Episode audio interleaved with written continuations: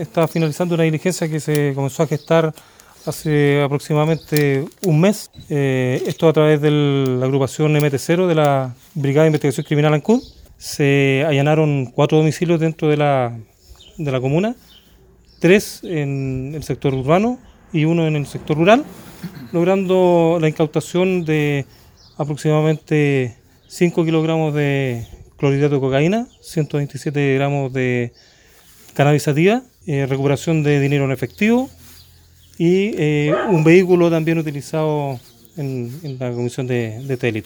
Se detuvo un total de cuatro personas, todos ellos de sexo masculino, entre 18 y 22 años de edad.